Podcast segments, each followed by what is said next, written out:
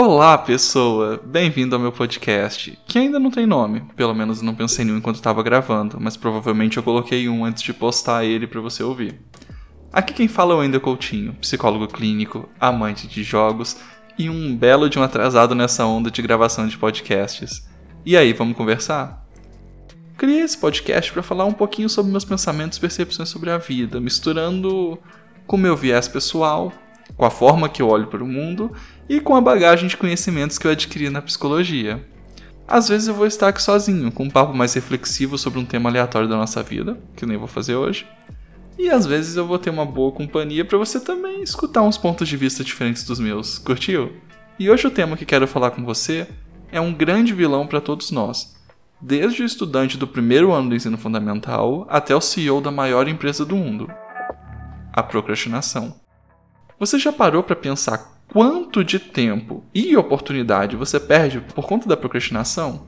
Bom, se não parou, eu parei. Deixa eu te falar o que eu achei. Primeiro vamos pensar na função da bendita procrastinação. Todo mundo procrastina, mas qual o motivo? Ela tem que ter uma explicação, tem que ter uma lógica, né? E a explicação é bastante simples, apesar de não ser lá o mecanismo mais inteligente que nosso cérebro poderia usar. A procrastinação nada mais é do que uma proteção. Quando fazemos alguma tarefa, existe sempre a chance de falharmos ou enfrentarmos dificuldade. Como eu, gravando esse podcast, sem a menor noção de como faço para editar ou fazer o upload. E se você está ouvindo isso, pode me dar os parabéns, significa que eu consegui.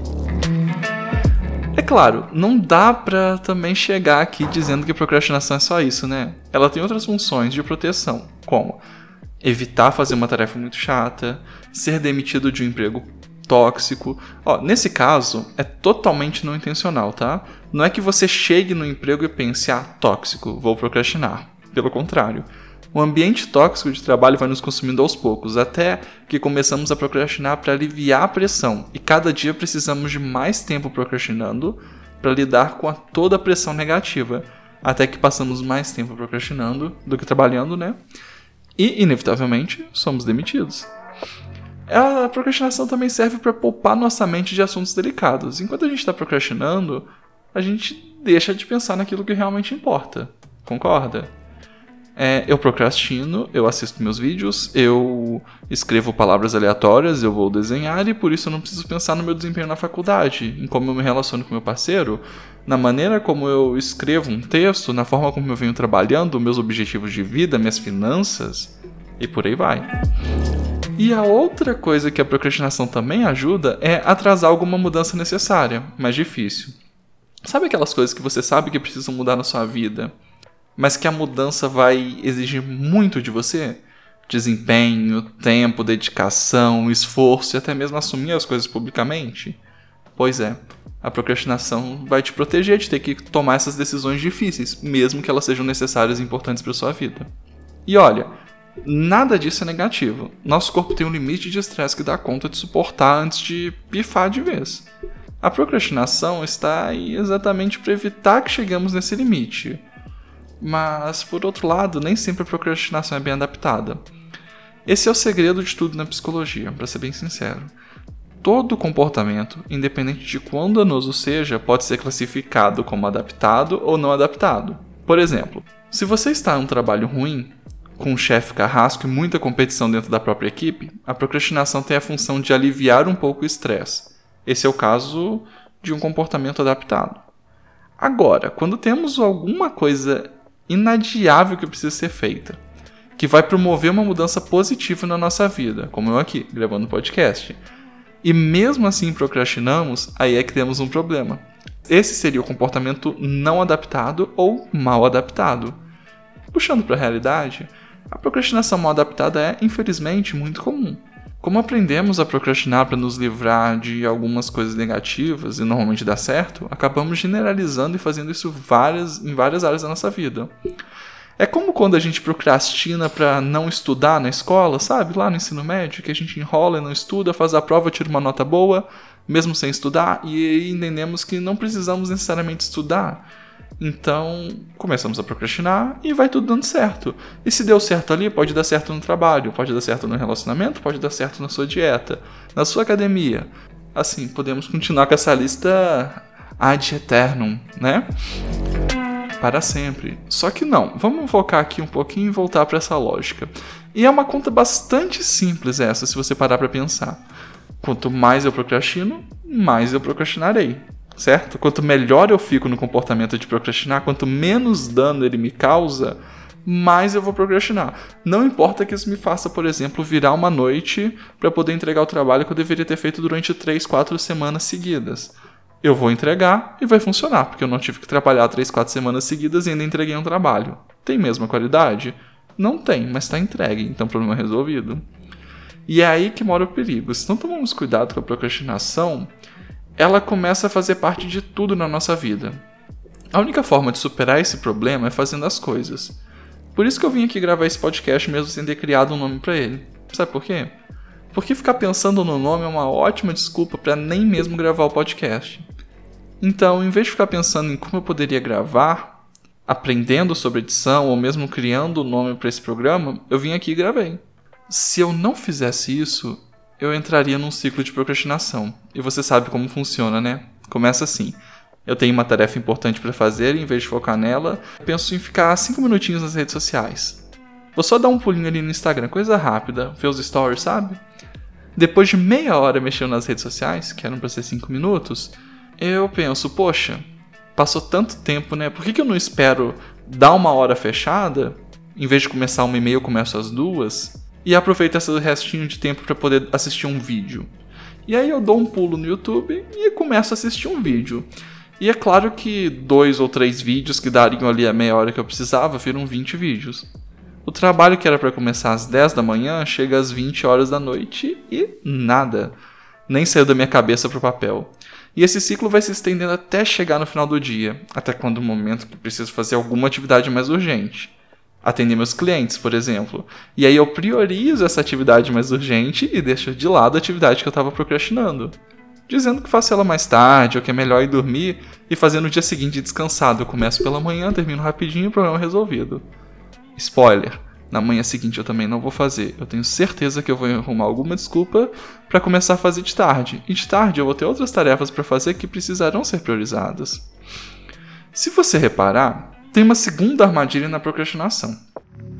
Nessa historinha que eu contei dá para perceber.